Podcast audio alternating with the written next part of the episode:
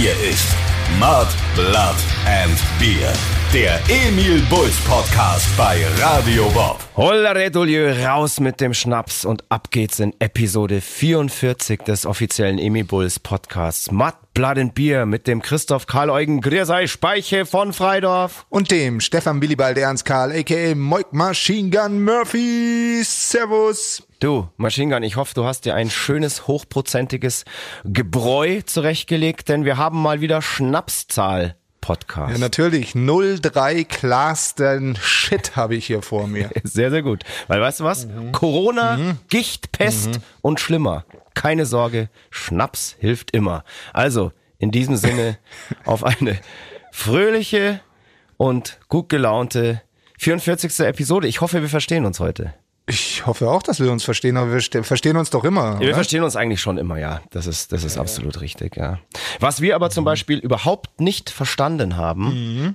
kurz nach der letzten Podcast-Episode, ich glaube zwei Tage später, nachdem die rausgekommen ist, ähm, haben wir, Emil Bulls, auf einmal einen neuen Song rausgebracht, ohne dass wir das selber wussten. Ja, stimmt, oh Gottes Willen. Ja, ja manch einer mag's mitbekommen haben, da ist auf einmal auf Spotify, YouTube und so weiter ein brandneuer Song von uns erschienen, der sich da nennt Night Over Disneyland. Ich selber hab's nur mitbekommen, als ich eine Fan-Story auf Instagram gesehen habe, wo wir verlinkt waren und da stand dann so da, juhu, neuer Emil Bulls Song, Night Over Disneyland. Und ich dachte mir nur so, hä? Was ist jetzt los? Der Song ist doch schon uralt. Den haben wir bereits 2013 geschrieben in der Songwriting Session zum Album Sacrifice to Venus. Und jetzt steht er da auf einmal als brandneu angepriesene Single auf allen Plattformen. Richtig, ja.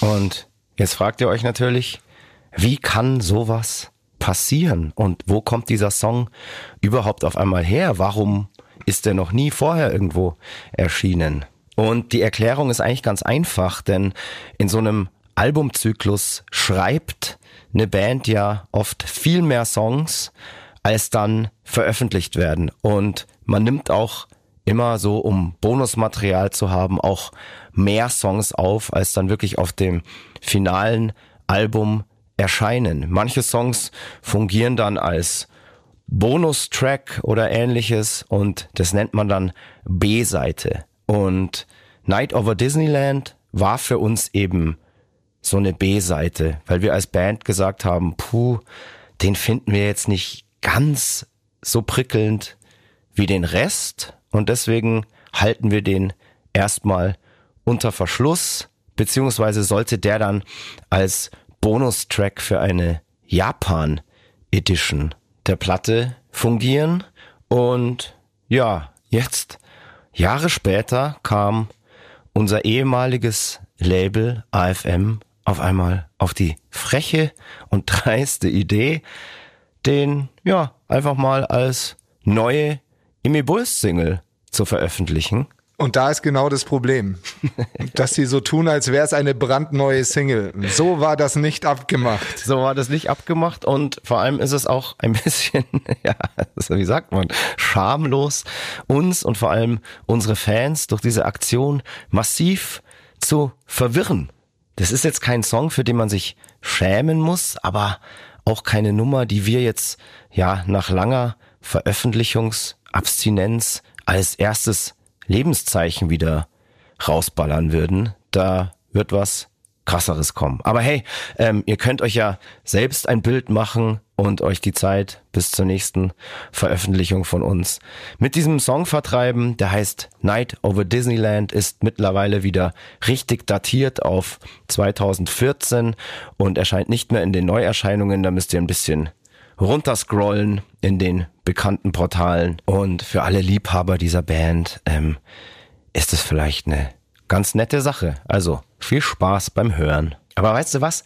Das war einfach so ein komisches Gefühl der Machtlosigkeit, als dieser Song auf einmal auf der Bildfläche erschienen ist, das sich echt eklig angefühlt hat, weil es ist halt nun mal keine neue Nummer und man will in diesem Moment natürlich auch nicht, dass die Leute denken, das ist jetzt exklusiv hier unser neues Lebenszeichen. Das hat sich einfach komplett falsch angefühlt und auch, ja, wirklich wütend gemacht. Wütend auf dieses Business und ja, auch auf die Leute, die da irgendwas Verstaubtes aus dem Keller ziehen und es dann als was brandneues verkaufen, nur um, ja, nochmal ein paar Streaming-Cent zu machen. Ja, muss man sich als Band auch mit rumschlagen, hat man so auch noch nicht. Man lernt in diesem Business nie aus und genau das macht unseren Job am Ende ja auch so spannend. Ich habe ja gerade schon gesagt, für den Song muss man sich ja nicht schämen und so weiter. Das ist ja durchaus eine solide Nummer, denn da, wo Emil Bulls draufsteht, das ist ja immer irgendwie zumindest solide. Naja, und der wurde ja auch im Studio aufgenommen. Ja, so. ja, Also das der, ist, der ist auch fein gemixt und gemastert und Ja, alles. Ähm, das, das ist schon alles okay. Aber trotzdem hatte ich so ein bisschen das Gefühl, als das passiert ist, so ein bisschen das Gefühl der Machtlosigkeit und so, hä, oh, die Leute denken, das ist jetzt unsere neue Nummer und wie kannst du das jetzt allen, die den jetzt hören, ähm, erklären, dass das gar nicht so ist? Und es hat sich irgendwie so bei mir so ein bisschen so angefühlt. Ich glaube, das ist ein ganz gutes Beispiel. Stell dir mal vor, du hast so in den Untiefen deines Handys das hässlichste Bild von dir versteckt. Das hässlichste Selfie und du willst, dass das nie irgendjemand sieht. Das hast du in den Untiefen, im Keller deines Handys versteckt oder in irgendeiner geheimen Schublade. Und eines Tages gehst du raus auf die Straße und genau dieses Foto prangt plötzlich an jedem Zeitungskasten. so ein bisschen, bisschen hat sich das so angefühlt. Aber hey, mittlerweile ist der Song auch wieder so datiert, dass er Timeline-mäßig an der richtigen Stelle auch bei Spotify und so weiter erscheint. Also sind da jetzt keine, keine Gefahr mehr, dass es da zu irgendwelchen Missverständnissen kommt. Und wenn wir irgendwann demnächst mal eine neue Single rausbringen, dann glaubt uns, das befeuern wir dann vorzeitig und früh genug auf allen Kanälen. Und nur Genau. wenn wir sagen, es kommt eine neue Single, dann ist es auch eine neue Single. hast du, hast du schön gesagt. Ähm, und damit haben wir das Thema auch abgehakt. Mhm. Würde ich sagen. Jetzt wird's auf einmal ein Riesenhit vielleicht.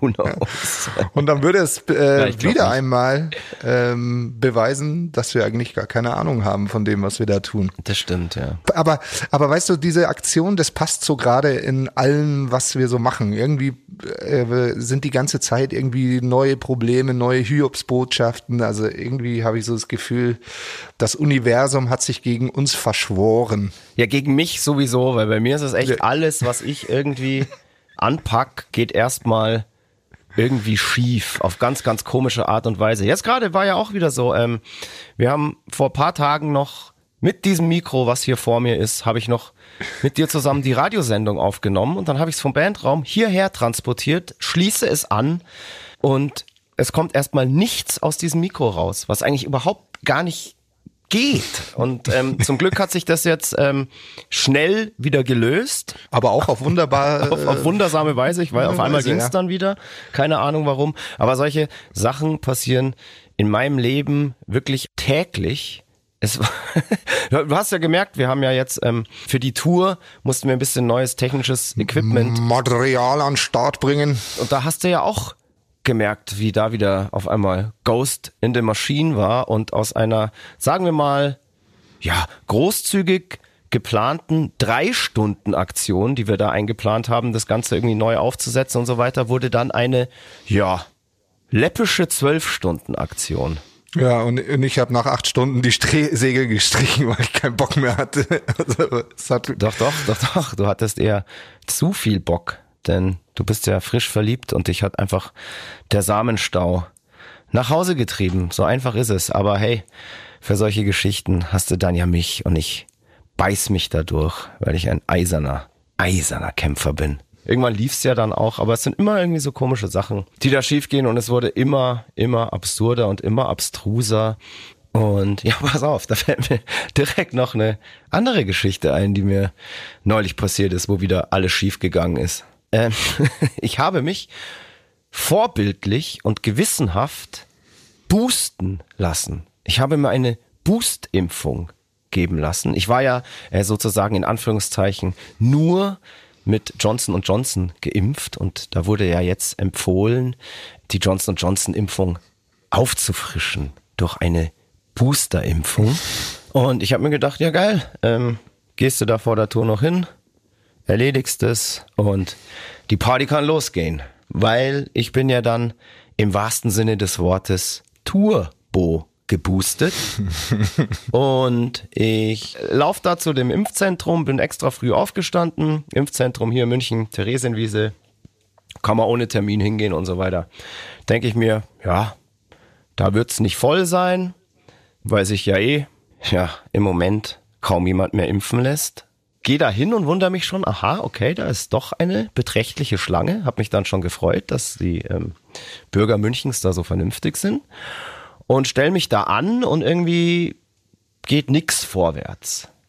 Und mhm. irgendwann kommt so ein, ja, so ein Sanitäter da raus und sagt, ja, jetzt ist gerade bayernweit der komplette Impfserver zusammengebrochen. Unfassbar. Und das ist wohl noch nie passiert in der ganzen Zeit. Ja, genau. Ja, ja.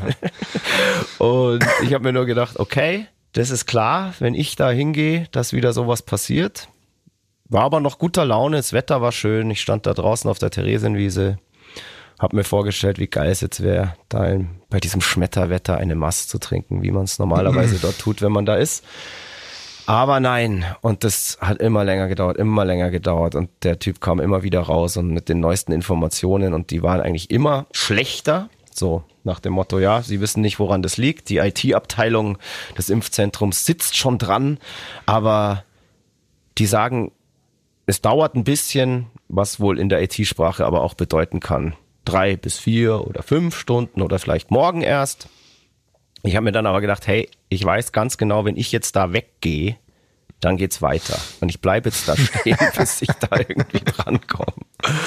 Und ja, dann so nach zwei Stunden haben sie dann wohl die Freigabe bekommen, dass sie das jetzt auch händisch machen dürfen. Also normalerweise musste da mit irgendeinem so Barcode aus deinem, also das Problem war wohl, dass dieses dieser Impfserver, der könnt, konnte nicht die Barcodes aus dem, aus der Impf-App einscannen. Und da mussten sie dann erstmal, ja, was weiß ich, wahrscheinlich von der bayerischen Regierung das Go kriegen, dass sie ähm, das auch händisch ausfüllen dürfen. Und so war das dann. Und ich glaube, so nach drei Stunden habe ich dann meinen Boost Peaks bekommen. Hast den gut vertragen? Den habe ich sehr, sehr gut vertragen. Da war wirklich, also überhaupt nichts. Ich hatte zwei ja. Tage habe ich den, die Einstichstelle ein bisschen gespürt, aber keinerlei Nebenwirkungen. Und ich auch als wirklich großer Nadelfeind muss sagen, auch an alle, die da noch Zweifel haben und Angst vor Nadeln haben und so, das, du spürst das einfach wirklich nicht. Und jeder, der da sagt, es tut irgendwie weh und ähm, davor Angst hat, ähm, der ist ein noch größeres Weichei als ich und es ist einfach nicht schlimm. Und ich bin jetzt, ja, sozusagen geturbo-boostet. Ich kann jetzt mit gutem Gewissen auf Tournee gehen, auf Konzerte gehen, in Restaurants gehen und alles machen, was so Spaß macht. Ja, das stimmt. Geil. Tut's mir doch gleich. ich klinge hier wie so, wie so ein, klinge schon wie ein Politiker hier. Ja, aber echt. Ein Impfapostel. Bei mir dauert das noch mit dem Boosten. Ja. Ich brauche das gar nicht. Ja. Noch nicht. Noch nicht, gell? Hm. Am Ende ist es natürlich jedem selber überlassen, ob und wann er sich impfen lässt. Aber hey, vielleicht überlegt sich ja der ein oder andere Zweifler nochmal. Und umso mehr Leute sich natürlich impfen lassen, desto schneller und sicherer dürfen wir auch wieder in vollem Umfang arbeiten.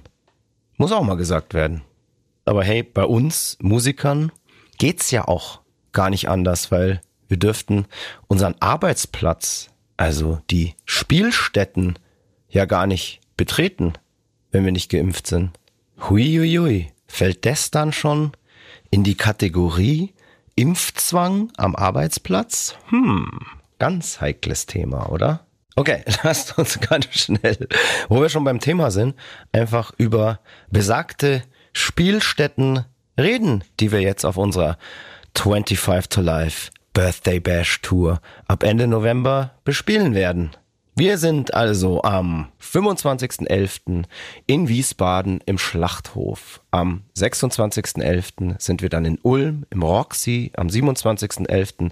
in Karlsruhe im Substage. Am 2.12. in Nürnberg im Z-Bau. Am 3.12. und am 4.12. sind wir in München im Backstage Werk, wobei hier der 4.12. schon ausverkauft ist. Dann geht's weiter am 9.12. in Osnabrück im Rosenhof. Am 10.12. in Berlin im Huxley Days am 11.12. in Dresden im Alten Schlachthof, am 17.12. in Köln in der Kantine und dann gibt's den großen Tourabschluss beziehungsweise den großen Tourabschuss am 18.12.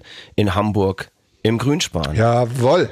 Kommen wir zu einem ganz anderen Thema und zwar bin ich zum ersten Mal seit der WM 2006, der WM im eigenen Land, mal wieder ins Fußballstadion gegangen. Und hast dir meinen Verein angeschaut, gell? Ich habe mir deinen Verein angeschaut, das ist richtig.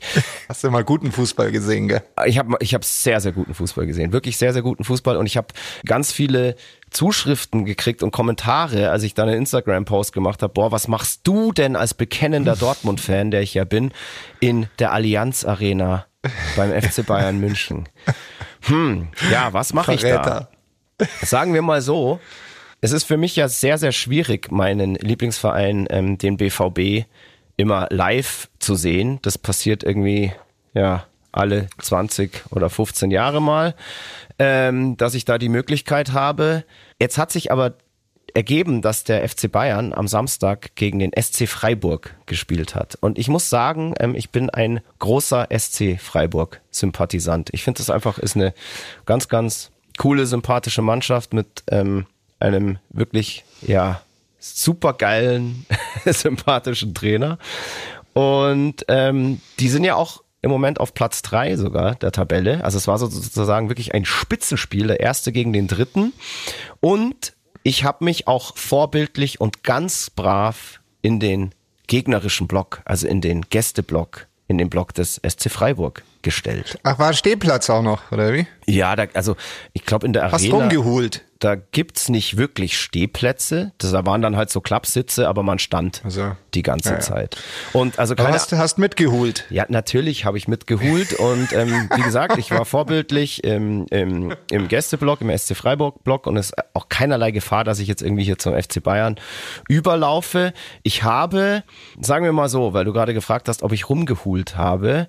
Im Fußballstadion gehört's ja irgendwie zum guten Ton, das Niveau so ja, sagen wir mal massiv runterzuschrauben. Und das sollte dir ja nicht schwerfallen. Ein oder andere, hey Giri, du Pfeife, ist mir schon rausgerutscht. Okay. Aber im, sagen wir mal, im Schutz der Masse kannst du da ja skandieren, was du willst ähm, und es war aber, ich muss, ich muss tatsächlich sagen, ähm, klar macht es Spaß im Fußballstadion daneben auch mal Hey Shiri oder bla bla bla, du Depp irgendwie zu schreien und ähm, das gehört da einfach auch dazu. Ich muss aber sagen, der SC Freiburg hat ein sehr faires und auch durchaus anständiges Fanvolk, muss man da sagen. Mhm. Also da gab es jetzt keine wirklich widerlichen Beleidigungen ähm, gegen Schiedsrichter oder Spieler oder irgendwas oder gegen den Gegner. Ganz im Gegenteil, das Spiel des Gegners, sprich des FC Bayerns, wurde wirklich wohlwollend kommentiert und auch respektiert und teilweise auch applaudiert, weil ich muss ja ehrlich sagen, ähm, den FC Bayern spielen zu sehen, also da muss man nicht Augenschmaus. Ja, also da muss man auch wirklich als als nicht Bayern Fan so ehrlich sein. Das ist schon einfach eine krass geile Mannschaft und ähm, da äh, so einen so einen Alfonso Davis, einen Coman oder einen Sané zu sehen, also die fand ich jetzt am beeindruckendsten auf dem Platz, auf jeden Fall die drei. Das ist schon echt ein Niveau, wow.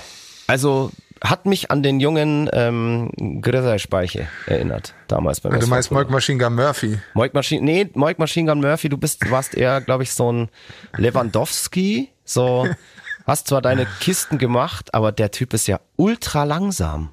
Das ist total krass. So, der steht zwar immer richtig, aber spritzig und schnell ist echt was anderes. Also wenn man den so im Vergleich zu den. Ja, der ist äh, schon, glaube ich, 35, aber ich meine, du, du hast ja auch gerade so die schnellsten Spieler ähm, vom FC Bayern auf, aufgezählt, also Sané und vor allem Davis und so. Ja. Gegen die ist er natürlich eine lahme Ente, aber ja, ich gebe dir recht, ich war auch so ein äh, Lewandowski, so immer auf dem Niveau Weltfußballer des Jahres. Ja. Da warst du immer, ja. da waren wir es hat mal. Nur kein, ja. es, hat nur, es hat nur keiner verstanden. Ja, also wie gesagt, ich habe uns beide wirklich oft gesehen in diesem Spiel. Ähm, wir hätten es oft auch besser gemacht, muss man ganz ehrlich sagen. Aber klar. es war ein, ein wirklich, es war echt ein geiles Bundesligaspiel. Also Erster gegen Dritten, das hat man auf jeden Fall gemerkt, dass da wirklich zwei Top-Mannschaften gegeneinander spielen.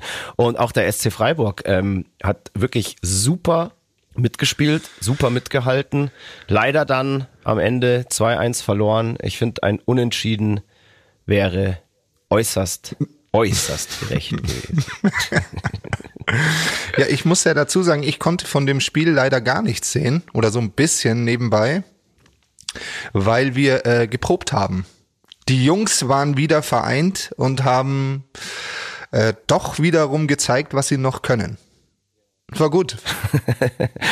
Ja, aber hey, wenn wir proben, bin ich halt meistens im Fußballstadion. Also so alle 15 bis 20 Jahre mal. Aber ich muss betonen, dass ich dort im Stadion ja auch auf eine gewisse Weise geprobt habe, Ja, ja, klar. weil ich muss mich ja wieder an Menschenmassen gewöhnen. Ja, habe sozusagen Stadionluft geschnuppert, um mich auf unsere kommende Tour Tournee, ja. vorzubereiten. Und ja, ich, keine Ahnung, es gab tatsächlich eine Situation, wo ich mir dachte, okay, das ist jetzt eigentlich wie auf dem Emil Bulls Konzert. Und zwar wurde dann irgendwann mal im Stadion, ich weiß gar nicht, ob das, äh, das kam glaube ich nicht mal aus der Freiburg-Kurve oder so, wurde ganz laut Bullenschweine skandiert. Ich habe mir dann immer im Kopf so ein Emil davor gesetzt und dann war das immer so, Emil, Bullenschweine, Emil, Bullenschweine.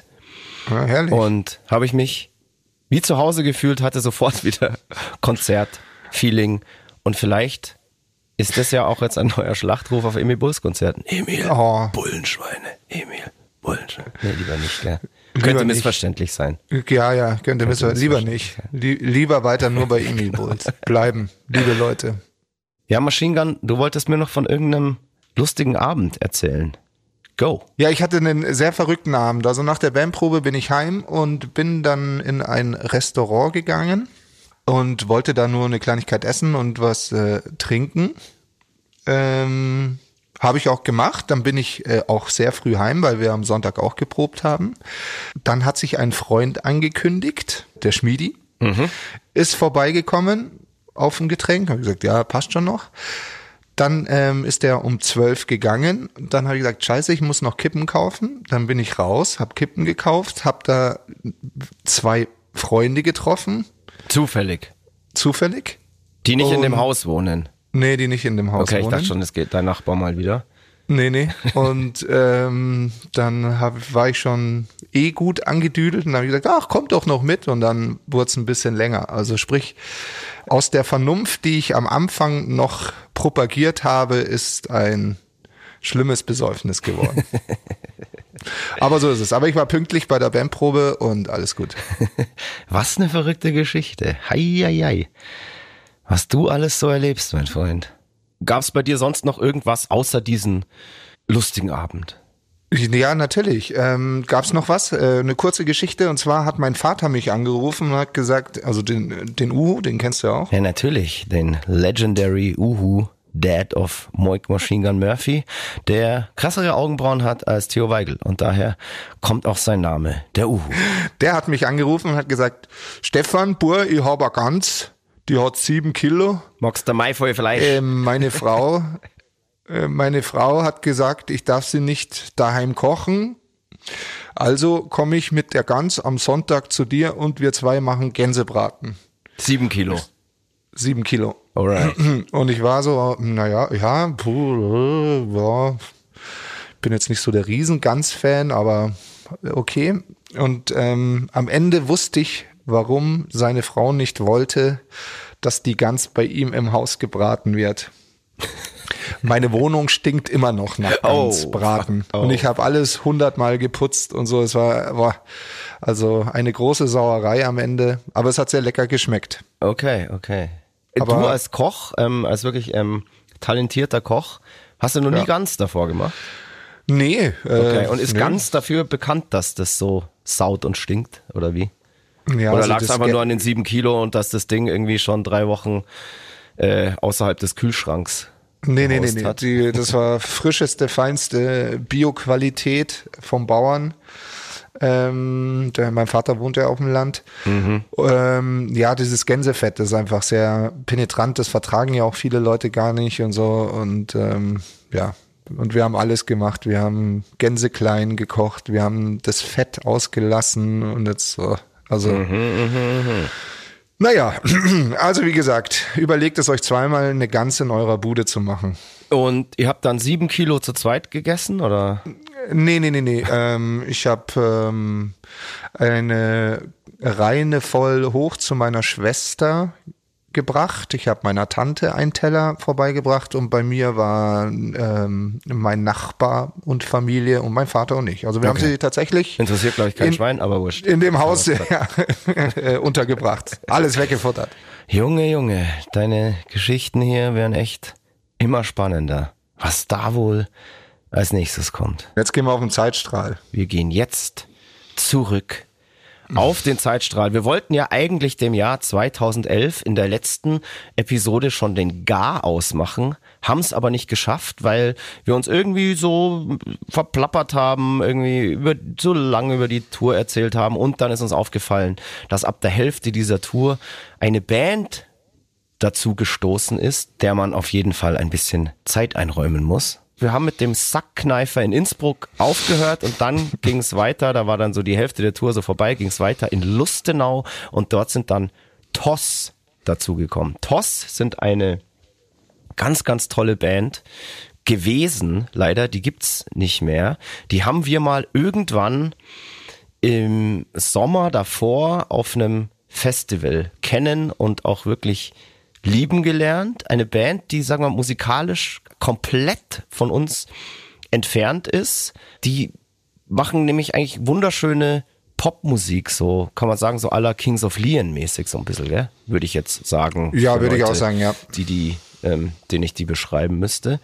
Und wir hatten ja schon mal hier im Podcast das Thema Nacktbands. Dass es auf diesem Planeten oder in der Bandszene gibt's immer so, also entweder sind Bands normal oder Bands sind Nacktbands, die tatsächlich irgendwie bei jeder Gelegenheit irgendwie ihre Glieder, Pimmel, Schwänze, whatever zeigen. Bei wirklich jeder Gelegenheit und auch immer, also meistens einfach auch nichts anhaben, egal in welcher Situation. Und TOS sind bis jetzt von allen Bands, die uns über den Weg gelaufen sind, die Könige der Nacktbands gewesen, kann man sagen. Mit Abstand. Und so Mit haben wir sie Abstand. doch auch auf diesem Festival damals kennengelernt, nämlich nackt. Die sind nämlich irgendwann Ja. im Hotel splitternackt in alle Zimmer rein, die irgendwie offen waren und haben dort die Schlafenden, sprich auch uns, mit Knickknacks beworfen. Ich glaube, es waren Knickknacks. Ich glaube, so war's. Ich glaube, von mir haben sie einen heftigen Spruch kassiert, deswegen haben sie mich nicht lange penetriert. Haben sie dich tatsächlich Also- penetriert? Nein, aber sie. Oder haben sie sie sich selber vor dir penetriert? Nee, auch nicht. aber sie haben äh, die denen Zimmertür aufgerissen. Die Ja, kannten ja. da nix. Nee.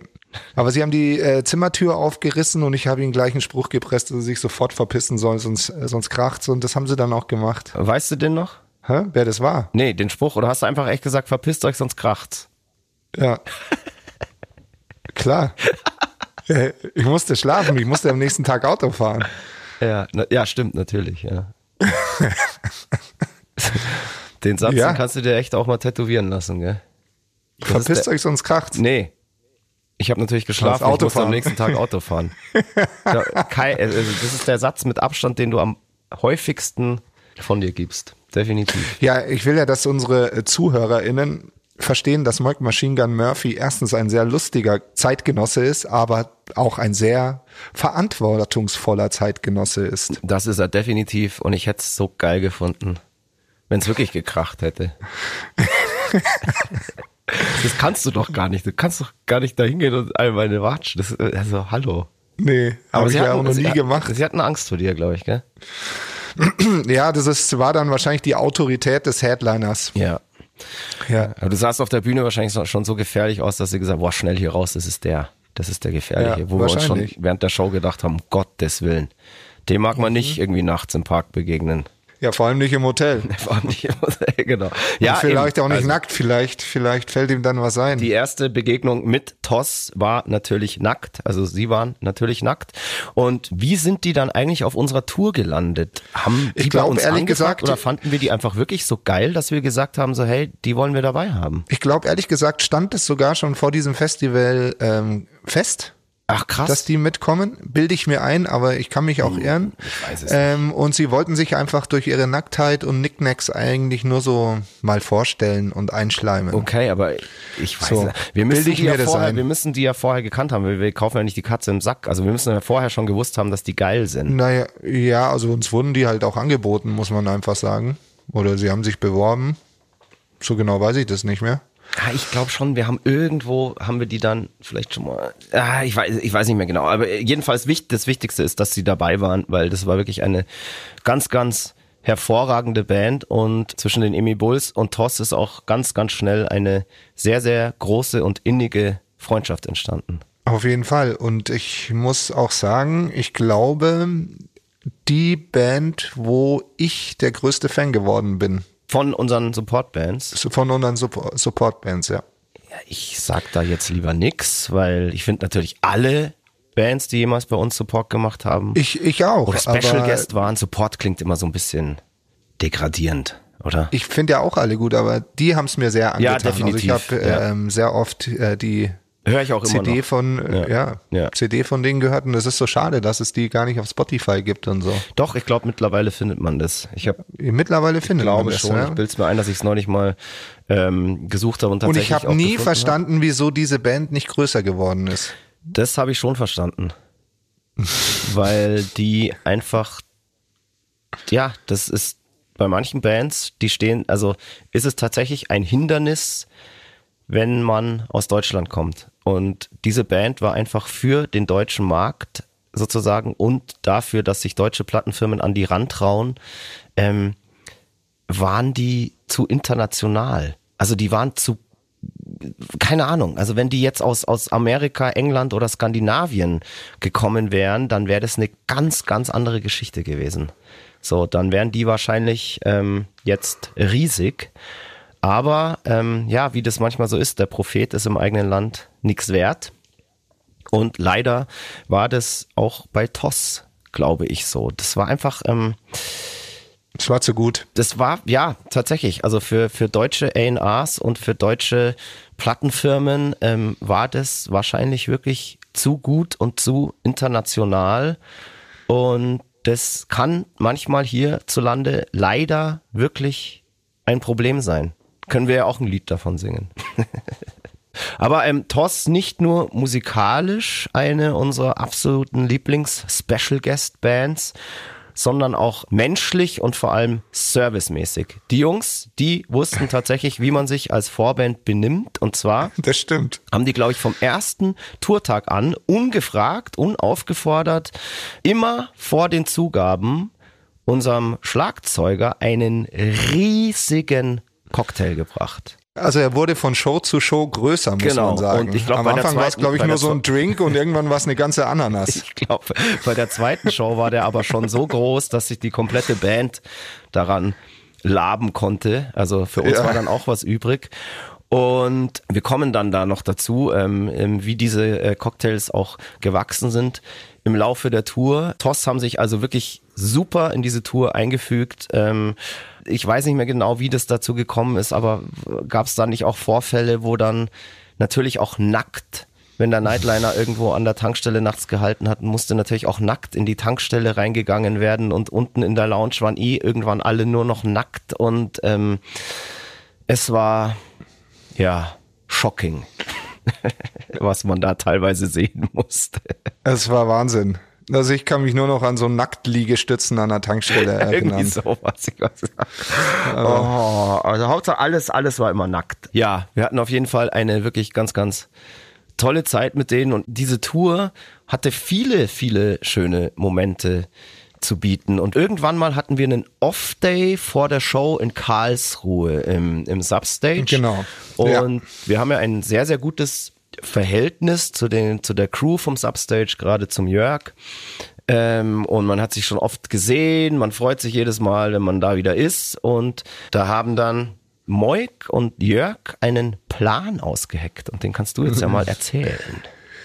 Naja, also wir haben Jörg angerufen und haben äh, ihn gefragt, hey äh, Jörg, habt ihr am Tag vor unserer Show eine Produktion im Substage? Und wenn nicht, könnten wir ähm, mit unserem Nightliner äh, bei euch schon parken und vielleicht auch die sanitären Anlagen benutzen, was ja am Off-Day halt wichtig ist, dass man eine Dusche und eine Toilette hat. So. Und der Jörg hat gesagt, nee, wir haben keine, ähm, ja, kommt doch vorbei. Ähm, kein Problem, ihr wisst ja, wo der Strom ist äh, für den Bus. Ähm, er kommt dann auch irgendwann. Ähm, und eine halbe Stunde später hat er mich dann nochmal angerufen, hat gesagt, hey, ich habe mir überlegt, wir könnten ja zusammen was kochen äh, für die ganze Truppe. Und dann ich so, ja, voll gerne, klar. Und er hat gesagt, ja, das geht auf mich. Ähm, wir machen Spaghetti Bolognese und wir kochen zusammen. Und ja, gesagt, getan. Habe ich mit Jörg dann ähm, am Off-Day für die, für die Mannschaft Spaghetti Bolognese gekocht. Ja. Und was für War eine ziemlich geil. Bolo. Die war herrlich. Ja, ja, und so eine Aktion ja, ist einfach geil. Weißt du, wir durften ja dann am Off-Day auch schon in den Laden rein, konnten da duschen und so. Und dann wurden wir da abends irgendwie von euch beiden irgendwie königlich bekocht. Und ähm, boah, das ist einfach so. Ich weiß es nicht. Das ich, ich weiß gar nicht, wie man ähm, ja den Dank, den ich da empfinde, in Worten ausdrücken kann. Ja, es ist so eine Kleinigkeit, aber das ist so eine Wertschätzung, Ja. die ganz toll ist. Definitiv. Und So. gerade auf Tour ist das keine Kleinigkeit, sondern das ist eine ganz, ganz große Geste. Und irgendwann werden wir uns mal so richtig, richtig krass dafür revanchieren. Nackt natürlich. Ja, echt eine feine, feine, feine Nummer. Und dann die Show in äh, Substage war natürlich dann auch dementsprechend Ja. genial. Absolut geil, absolut geil. Ja, wir waren dann auf der Tour nach Karlsruhe, glaube ich, noch in Aschaffenburg. Aschaffenburg, ähm, kolossal, waren wir ja davor auch schon sehr, sehr regelmäßig und auch immer, immer geil dort. Hm, auch immer super, ja. Genau, dann erinnere ich mich noch, die Tour hatte auch einen sehr, sehr schwarzen Tag. Und zwar war das dann in Ulm. Und ich glaube, Ulm war tatsächlich sogar die Show dann nach Aschaffenburg. Und ich habe nach der Show in Aschaffenburg schon gemerkt, so, oh, Alter, irgendwie, irgendwas ist heute schief gelaufen. Irgendwie habe ich mir meine Stimme ein bisschen, naja, sagen wir mal, ein bisschen sehr zerfickt. Und äh, vielleicht auch ein bisschen krank gewesen. Im Tourbus ist ja auch immer so ein bisschen schwierig so mit Luftzug und so weiter. Ja, dann in Ulm aufgewacht am nächsten Morgen und beim Soundcheck schon so gemerkt, so, boah, scheiße, das ist heute irgendwie, ja, also 100 Prozent gehen heute nicht. Aber ich habe mir gedacht, so, ich beiß mich da durch und ich versuche irgendwie die Show zu spielen. Ich bin da immer so jemand, ähm, auch wenn ich komplett heiser bin und wenn wahrscheinlich auch jeder Arzt sagen würde, hey Alter, ähm, mach's lieber nicht, bevor du dir da dauerhafte Schäden holst. Aber ich bin immer jemand, der es immer irgendwie versucht, ähm, egal ob das jetzt vernünftig ist oder nicht. Ähm, ich, keine Ahnung, ich äh, ja, habe schon viele Shows gespielt, die ich wahrscheinlich nicht hätte spielen sollen, weil ich einfach zu viel da riskiert habe. Aber mein Gott, ähm, so bin ich halt und äh, ich will das irgendwie dann jedem recht machen und niemanden enttäuschen. Und in Ulm war es dann auf jeden Fall so, dass ich dann irgendwann bei der Hälfte von der Show gemerkt habe, so, wow, scheiße. Ich hätte es einfach nicht machen sollen. Und da ging einfach gar nichts mehr. Und ich habe gemerkt, es wird immer schlimmer, es tut höllisch weh und ich habe kaum noch irgendwie da, äh, ja, irgendwie Pegel da rausgebracht und so weiter. Und habe dann den Fehler begangen. Eigentlich hätte ich einfach sagen müssen, hey, Entschuldigung, es geht einfach nicht mehr und ähm, wir versuchen irgendwie so bald wie möglich diese Show hier nachzuholen und ihr könnt dann natürlich alle wiederkommen, aber ich habe dummerweise die Frage gestellt so, hey Leute, ihr merkt, meine Stimme macht nicht mehr das, was sie soll, so wirklich. Und ähm, ihr könnt euch jetzt aussuchen, soll ich weitermachen oder sollen wir lieber abbrechen? Und wir holen das irgendwann alle nach, wenn ich wieder fit bin. Ja, dreimal dürft ihr raten, für was sich die Leute entschieden haben. ich habe dann halt weiter da drauf geballert und ähm, für mich war dann völlig klar, dass ich am nächsten Tag in Bochum nicht mehr spielen kann. Und ähm, ich habe nach der Show in Ulm dann auch unserem Tourmanager, das war ja damals übrigens der Chrissy, haben wir noch gar nicht erwähnt, Chrissy Schneider, unser ähm, ehemaliger Gitarrist, war auf dieser ähm, Oceanic Tour Tourmanager. Und Lichtmann. Und Lichtmann tatsächlich auch. Ja, stimmt. stimmt.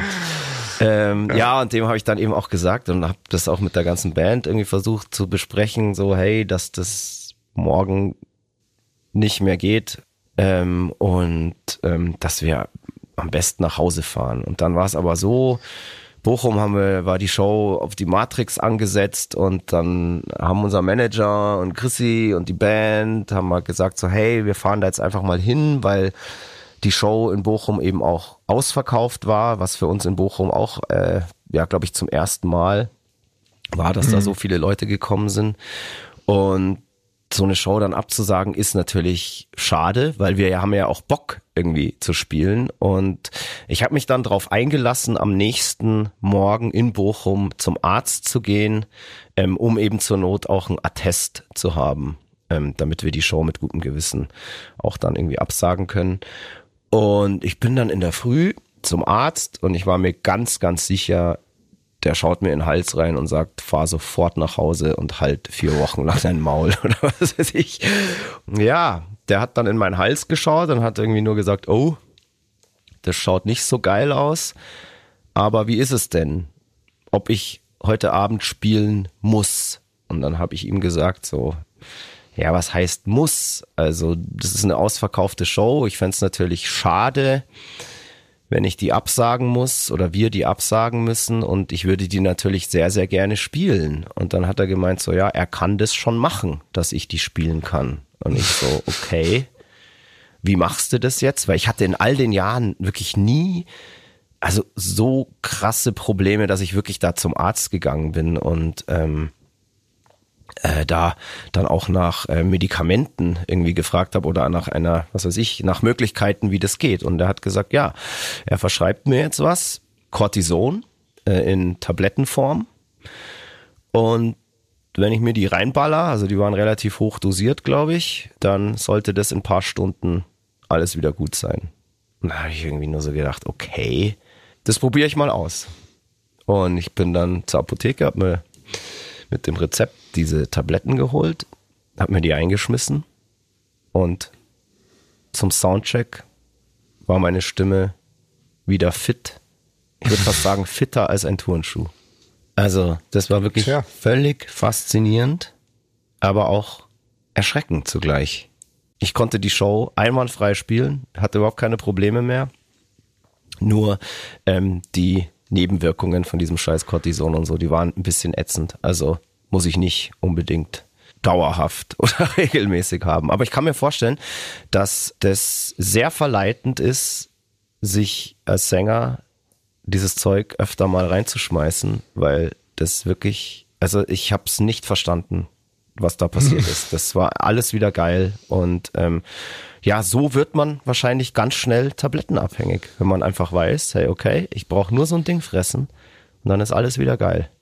Und all diese, diese Kacke, die man als Sänger auf Tour immer durchmacht, ähm, immer aufpassen, dass man nicht heiser wird, immer schauen, dass man immer einen Schal, äh, Tee trinken, Bonbons lutschen, ähm, schauen, dass man irgendwie im Nightliner irgendwie nicht unter der Lüftung pennt oder was weiß ich, die Klimaanlage aus ist und so weiter. Immer so dieser Stress, dass man sich, dass man nicht zu viel redet allein. Das ist als Sänger allein immer so beschissen auf Tour.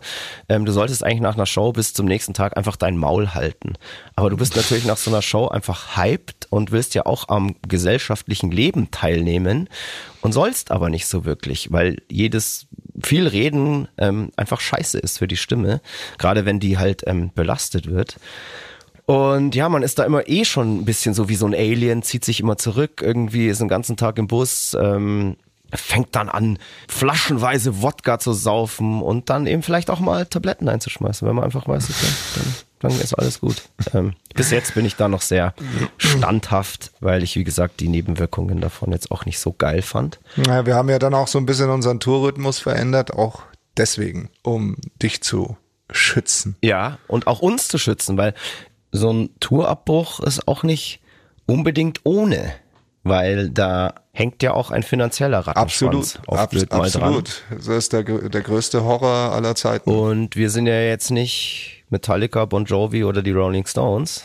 Und bei Bands in unserer Größenordnung kann sowas schon wirklich verheerend sein. Absolut. Ja, wie gesagt, ähm, war dann alles cool. Ähm, sind wir dann nochmal mit einem blauen Auge davon gekommen und ich mit ein paar Nebenwirkungen.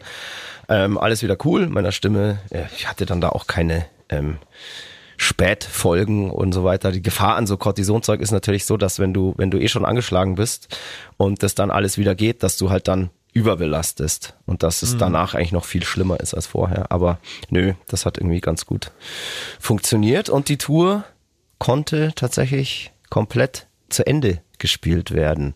Wo waren wir denn eigentlich noch überall? Wir waren in Hamburg noch, glaube ich, gell, damals. Erste genau, Show. Genau, das war nach, nach Bochum. Erste und einzige Show, glaube ich, in, im Knust. Richtig. Ähm, von Hamburg ging es doch dann nach Wien. Das war so eine ja. ultra lange Fahrt. Oida, krass, ja. Und in Wien gab's, glaube ich noch, da war ich aber leider nicht dabei. Warst du dabei? Eine, muss es eine ultra legendäre Party gegeben haben an einem Off-Day. Nee, ich war leider nicht dabei. Ich weiß nur, es war irgendein Billardsalon im Spiel. Okay. Und okay. Toss. Ja, ja, natürlich Toss, ja. Wahrscheinlich nackt im und, Billardsalon. Und, und, und äh, Jamie, ziemlich sicher. Weil man muss ja dazu sagen, du bist ja dann aus gesundheitlichen Gründen mal kurz ausgezogen aus dem genau. Bus. So.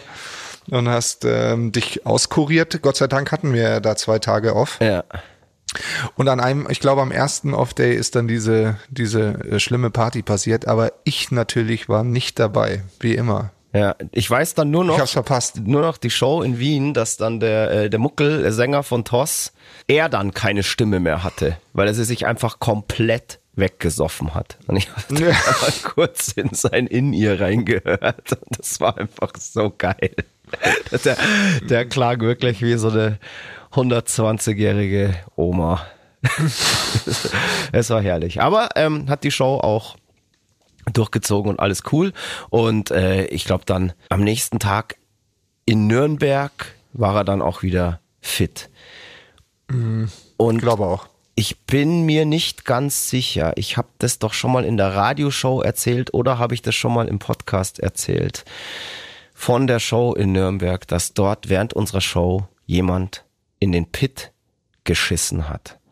Und das haben wir schon paar Mal erzählt. Haben wir das schon so oft breit getreten. Aber das kann man eigentlich nicht oft genug erzählen, weil es war eins der besten Fäkalspektakel, die jemals passiert sind. Ich ähm, erzähle das einfach nochmal. Oder? Erzähl doch nochmal. Ja, und zwar haben wir gespielt in Nürnberg im Hirsch. Und im Hirsch gibt's vor dem Konzertsaal so ein Foyer, wo der Merch ist. Und wir, wir als Band gehen ja ganz oft nach den Shows auch noch zum Merchstand, um da ein bisschen mit den Leuten zu quatschen, ein paar Fotos zu machen, Autogramme zu geben und Bier zu trinken. Und als die Leute dann alle weg waren, bin ich wieder durch den Hirsch, durch, durch den Konzertsaal sozusagen und wollte hinter der Bühne dann in den Backstage-Bereich. Und ich gehe so durch den Hirsch durch und denk mir so, hey, boah, hier stinkt's einfach so erbärmlich erbärmlich nach Scheiße. Also so richtig.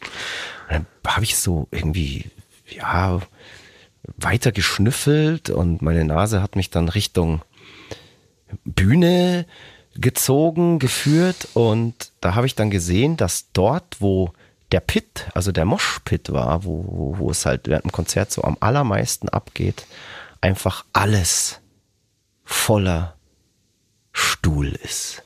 Voller Scheiße, voller Kot. Ekelhaft. Ähm, und komplett über, was weiß ich, 20 Quadratmeter da irgendwie oder noch mehr verschmiert. Und ich habe dann ganz schnell kombiniert, haha, da hat jemand in den Pit geschissen während der Show. Und die Frage ist natürlich, warum? Wer? Ja, und wer? Und wie? Weil, also, das ist ja schon eine Prozedur, sich da die Hosen runterzulassen und einfach mal kurz da hinzuscheißen. Aber Im vielleicht Gedränge. war's eine, war's ja, vielleicht war es auch eine Frau. Vielleicht war es auch eine Frau. Ich, ich, Im Rock. Ja, an alle ScheißerInnen. Respekt für diese Leistung. Und was war vor allem der Grund? Also es kann ja auch sein, ich habe das, hab die, es gibt ja mehrere Thesen. Also entweder hat da jemand Scheiße mitgebracht in der Tüte oder was auch ich, was weiß ich, ein Hater, der sie vielleicht auf uns schmeißen wollte, es vielleicht dann doch nicht getan hat, weil er sich dachte, aha, die sind ja doch nicht so schlecht. Oder jemand wollte halt einfach seinen Lieblingssong nicht verpennen oder äh, nicht verpassen und musste halt ganz, ganz dringend auf den Topf und hat gesagt, nein, ich scheiße jetzt lieber hierher, mitten in den Pit, als dass ich diesen Song verpasse. Who knows? Wir werden es nie erfahren. Und ich glaube, wir haben, ich, wir haben das ja schon mal irgendwie erzählt in, in einem Rahmen, glaube ich, als wir über absurde Bühnensituationen und so und absurde Vorfälle auf Konzerten geredet haben. Ich finde, dass das mit so die bizarrste Situation war, die auf einem Konzert jemals passiert ist. Fast bizarrer noch als der Eiergrabscher aus Von Innsbruck. Innsbruck. Ja.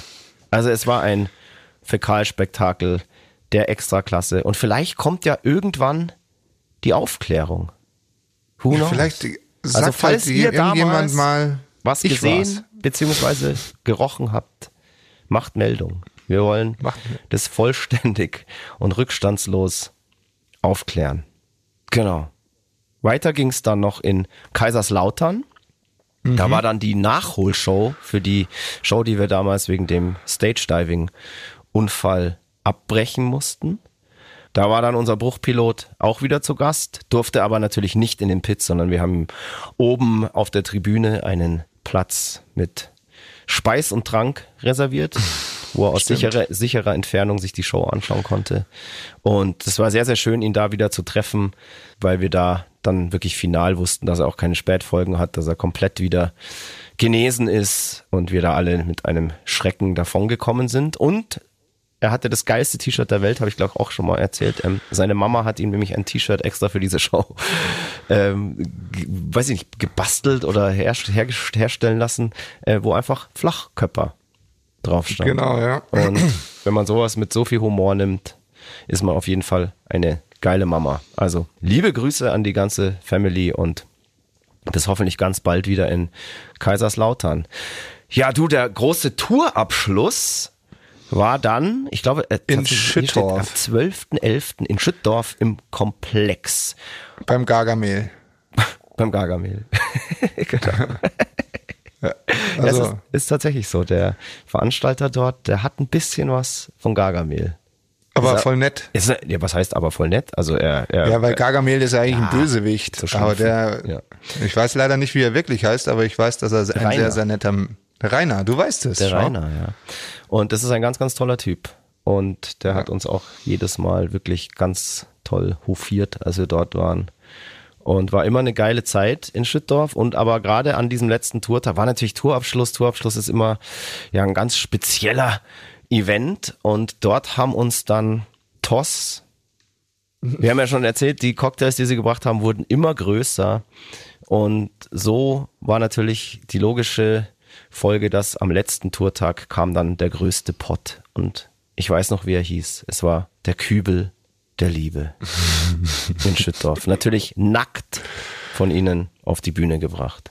Da kam die komplette Band nackt auf die Bühne und hat uns den Kübel der Liebe überreicht, an dem wir, glaube ich, die ganze Nacht gesoffen haben, bis wir wieder daheim waren. Ich glaube auch, dass es so war. Ja. War gut. Und der Guter tut, Kübel. Der tut immer noch weh manchmal. Ich glaube, da war einfach alles drin, was die in Schüttdorf so gefunden haben. Ja, aber es war alles immer lecker eigentlich, auch wenn es gehaltvoll war, aber immer gut. Ich bin mir auch ziemlich sicher, dass da diverse Körpersäfte der Band Toss drin waren. Ich hoffe es nicht. Ich bin mir ziemlich sicher. Okay. Aber mit denen würde ich alles teilen. Deswegen auch nicht so schlimm. ja, das war die Oceanic Tour. Eine wirklich ähm, So eine geile Tour mit sehr vielen tollen Erlebnissen, mit wirklich ja eine sehr gut besuchte Tour. Das war dann echt so, da hat man gemerkt, wow, die Band wächst und wächst. Und es war sehr sehr schade, dass die dann vorbei war und das Jahr auch fast vorbei war. Gell? Ich glaube, es kam dann nur noch der Der Bash. Wir sagen ja immer Xmas Bash. Haben wir das eigentlich schon aufgeklärt, dass es völlig falsch ist? Man muss Christmas Bash sagen. Xmas ist völlig falsch, weil wenn, dann müsste es Xmas heißen. Xmas gibt's einfach nicht. Ich habe keine Ahnung, warum wir, die ja eigentlich solides Englisch sprechen, ähm, den immer irgendwie, warum sich da Xmas Bash etabliert hat. Wir müssten jetzt immer sagen, der Christmas Bash oder der X, nee, Xmas gibt's auch nicht. Sag's auch im Englischen. Ähm, geht nicht. Nicht mal im amerikanischen Englisch. Man Ja, okay, dann nur der so. Christmas Bash. Ich Ja, sage einfach nur Chris- Bash. Ja, der Bash, aber Christmas Bash versteht ja keiner, weil für alle, ja, langjährigen Xmas Bash Gänger, die würden ja überhaupt nicht verstehen, was der Christmas Bash ist. Deshalb müssen wir da jetzt einfach mit diesem Fehler, glaube ich, weiterleben. Müssen wir weiterleben. Der Xmas Bash. Hm. Ja. Der eigentlich Christmas Bash heißen müsste. Scheißegal, oder? Scheißegal. Ja, ist unsere Wortschöpfung. Eben. Es ist Kunst. Es ist Kunst. Und habt ihr, glaube ich, da draußen jetzt auch wieder was gelernt und würde ich sagen, an dieser Stelle haben wir tatsächlich dann das Jahr 2011 abgeschlossen. Ja, Juche, sei das hat glaube ich, fünf Folgen gedauert. Aber echt. Aber es war ein schönes Jahr. Ähm, haben wir dem Christmas Bash, dem Xmas Bash 2011 jetzt zu wenig Beachtung geschenkt? Ich finde nicht. Nee, gell? Nö. Wobei dort definitiv Toss den Vogel komplett abgeschossen haben. Aber bevor wir zensieren müssen, erzählen wir es erst gar nicht. wir überlassen das jetzt einfach eurer Fantasie. Lasst eurer Fantasie freien Lauf. Ich glaube, so pervers und eklig könnt ihr gar nicht sein, dass ihr euch ausmalen könnt. Was in dieser Was Nacht Toss da passiert ist. getrieben hat. Absolut, ja. Ja, Toss. Ja, cool. Speiche. Schön war es mit euch. Und schön war es mit dir. Ja. Ich glaube, wir haben uns ja ganz Ja. gut verstanden heute, gell? Trotz so viel Ein- Schnaps. ein, zwei Spitzen, und, aber- Ähm, wie sagt man jetzt? Kowski Lotti. Servus. Lotti. Lotti, Lotti. Ja, wir sagen einfach Tschüss. Was soll man jetzt hier so groß Genau. noch rumreden? Es ist einfach vorbei. Episode 44 ist vorbei. Und Schnaps, das war unser letztes Wort. Das Wort. Deswegen Fire Ah ja, Fuck. fuck. you. Passt aufeinander auf und Schnaps. Das war Mud, Blood and Beer, der Emil Bulls Podcast bei Radio Bob. Mehr davon jederzeit auf radiobob.de und in der MyBob App für euer Smartphone. Radio Bob, Deutschlands Rockradio.